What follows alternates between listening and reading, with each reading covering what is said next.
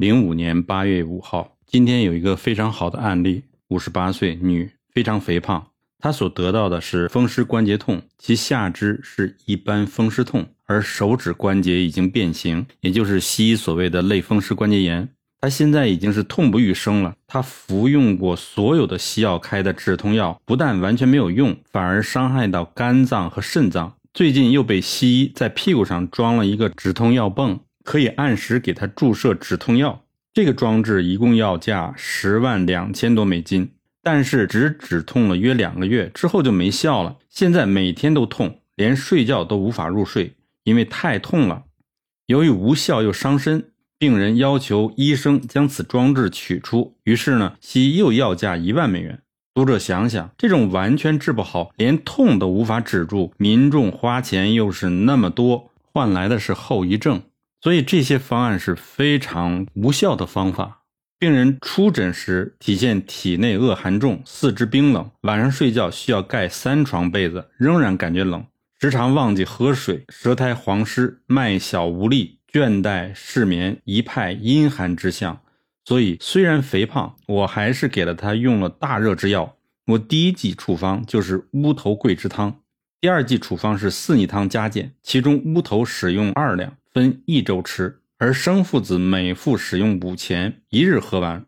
当然，这两种汤药都是热药，但是因为所攻的位置不同，所以服法也不同，而且要分开来用，才能双解四肢呈现不同的风湿性关节痛。大家请注意，西医反对中医的人经常攻击中医，说乌头有毒，里头有乌头碱，属于神经性毒物，不可以吃，吃了就中毒，很危险。实际上，他们不过是没有读过中药的要点。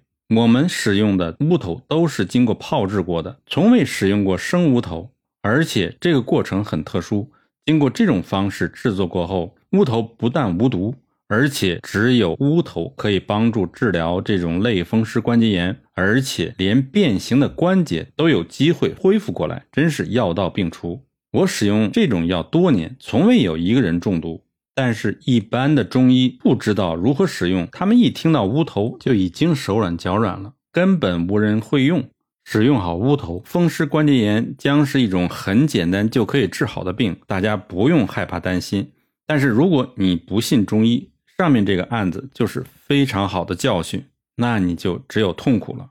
再有一个案例，今天同样有位病人来诊。他是因为心痛彻背，无法深呼吸，无法转过头来看我。一进诊所，他就说他知道只有我可以让他恢复过来。